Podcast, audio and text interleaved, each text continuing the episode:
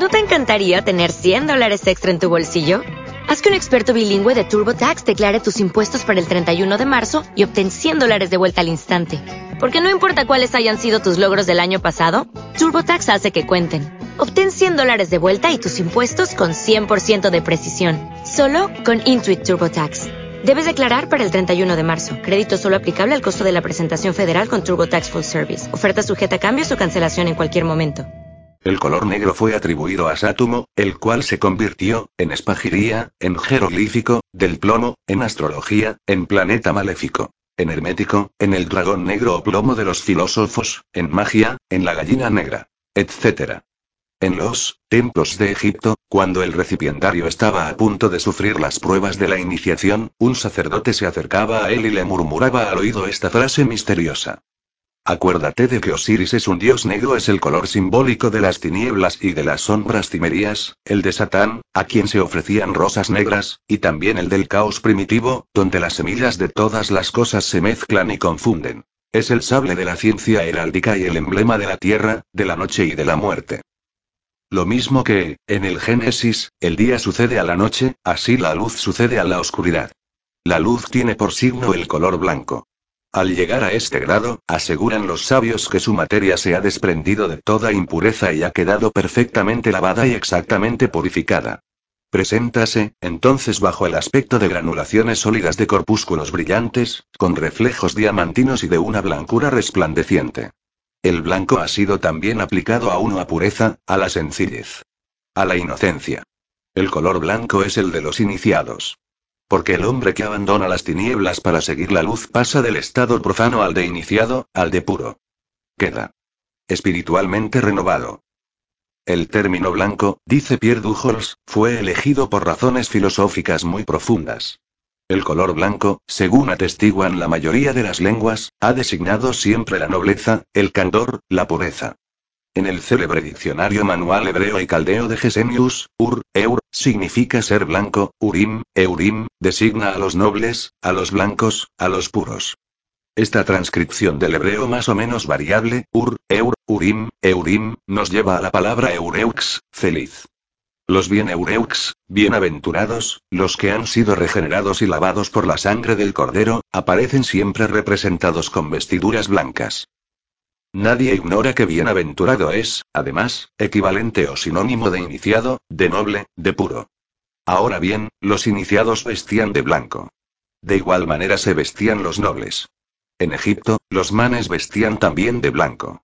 Pat, el regenerador, llevaba una ceñida vestidura blanca, para indicar el renacimiento de los puros o de los blancos.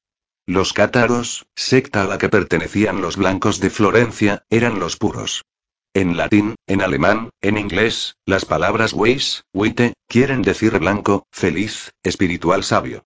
Por el contrario, en hebreo, escher caracteriza un color negro de transición. Es decir, el profano buscando la iniciación. El osiris negro, que aparece al comienzo del ritual funerario, representa, dice por tal, ese estado del alma que pasa de la noche al día, de la muerte a la vida en cuanto al rojo, símbolo del fuego, señala la exaltación, el predominio del espíritu sobre la materia, la soberanía, el poder y el apostolado. Obtenida en forma de cristal o de polvo rojo, volátil y fusible, la piedra filosofal se vuelve penetrante e idónea para curar a los leprosos, es decir, para transmutar en oro los metales vulgares, a los cuales su oxidabilidad hace inferiores, imperfectos, enfermos o achacosos. Paracelso, en el libro de las imágenes, habla en estos términos de las colocaciones sucesivas de la obra. Aunque haya, dice, algunos colores elementales, pues el color azulado corresponde particularmente a la tierra, el verde al agua, el amarillo al aire, el rojo al fuego. Con todo, los colores blanco y negro se refieren directamente al arte espagírico, en el cual encontramos así los cuatro colores primitivos, a saber, el negro, el blanco, el amarillo y el rojo. Ahora bien, el negro es la raíz y el origen de los otros colores, pues toda materia negra puede ser reverberada durante el tiempo que le sea necesario, de manera que los otros colores aparecerán sucesivamente y cada cual cuando le corresponda. El color blanco sucede al negro, el amarillo al blanco, y el rojo al amarillo. Ahora bien, toda materia llegada al cuarto color por medio de la reverberación es la tintura de las cosas de su género, es decir, de su naturaleza para dar una idea del alcance que toma el simbolismo de los colores, y en particular de los tres colores mayores de la obra, observemos que siempre se representa a la Virgen vestida de azul, equivalente al negro, como veremos a continuación. A Dios, de blanco, y a Cristo, de rojo. Aquí encontramos los colores nacionales de la bandera francesa, la cual, dicho sea de paso, fue compuesta por el masón Louis David. Para este, el azul oscuro o el negro representan la burguesía. El blanco está reservado al pueblo, a los pierrots campesinos, y el rojo, a la bailía o realeza. En Caldea, los figuras, generalmente torres de tres pisos, a cuya categoría perteneció la famosa Torre de Babel, estaban pintados de tres colores: negro, blanco y rojo púrpura. Hasta aquí hemos hablado de los colores a la manera de los teóricos, como lo hicieron los maestros antes que nosotros, a fin de acatar la doctrina filosófica y la expresión tradicional. Tal vez convendría a partir de ahora escribir, en bien de los hijos de la ciencia, en un tono que fuese más práctico que especulativo, y descubrir así lo que diferencia al símil de la realidad. Pocos filósofos han osado aventurarse por este terreno resbaladizo. Eteilla, 13, al hablarnos de un cuadro hermético, 14, que debió de tener en su poder, nos transmitió algunas inscripciones que figuraban al pie de aquel. Entre estas, leemos, no sin sorpresa, este consejo digno de ser seguido. No os fiéis demasiado del color. ¿Qué quiere decir esto? ¿Acaso los viejos autores engañaron deliberadamente a sus lectores? ¿Y con qué indicaciones deberían los discípulos de Hermes sustituir los colores rebeldes para reconocer y seguir el camino recto? Buscad, hermanos, sin desanimaros, pues deberéis hacer aquí, como en otros puntos oscuros, un enorme esfuerzo. Sin duda, habréis leído, en diversos pasajes de vuestras obras, que los filósofos solo hablan claramente cuando quieren alejar a los profanos de su tabla redonda. Las descripciones que dan de sus regímenes, a los que atribuyen coloraciones emblemáticas, son de una nitidez perfecta. Debéis, pues, sacar la conclusión de que estas observaciones también descritas son falsas y quiméricas. Vuestros libros están cerrados, como el Apocalipsis, con sellos cabalísticos. Tendréis que romper estos, uno a uno. Reconocemos que la tarea es dura. Pero, quien vence sin peligro, triunfa sin gloria. Aprended, pues, no ya lo que distingue un color de otro, sino más bien en qué se diferencia un régimen del que le sigue.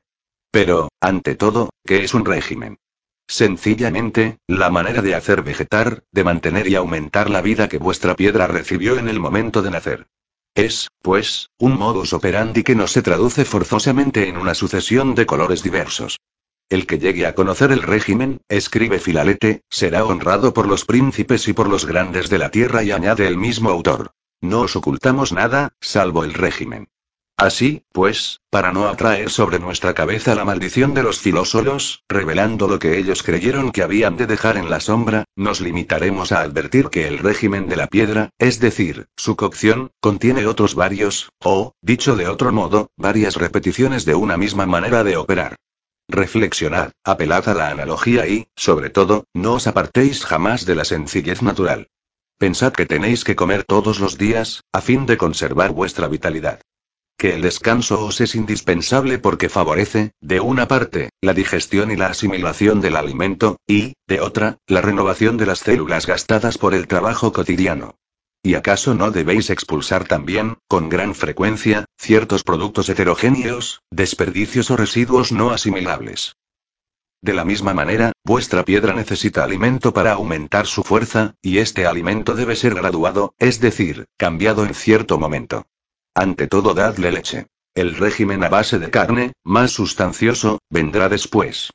Y no olvidéis separar los excrementos cada digestión, pues vuestra piedra podría infectarse, seguid pues, el orden de la naturaleza y obedecedla con la mayor fidelidad que os sea posible. Y comprenderéis de qué manera conviene efectuar la cocción cuando hayáis adquirido un conocimiento perfecto del régimen. Así captaréis mejor el apóstrofe que Tollius, 15, dirige a los alquimistas esclavos de la letra. Y, marchaos, vosotros que buscáis con extremada aplicación vuestros diversos colores en las redomas de vidrio. Vosotros, que fatigáis mis oídos con vuestro cuervo negro, estáis tan locos como aquel hombre de la antigüedad que tenía la costumbre de aplaudir en el teatro, aunque estuviera solo en él, porque siempre se imaginaba tener ante los ojos algún nuevo espectáculo. Lo mismo hacéis vosotros, cuando vertiendo lágrimas de gozo, os imagináis que veis en vuestras redomas la blanca paloma, el águila amarilla y el faisán rojo. Y, os digo, y alejaos de mí, si buscáis la piedra filosofal en una cosa fija.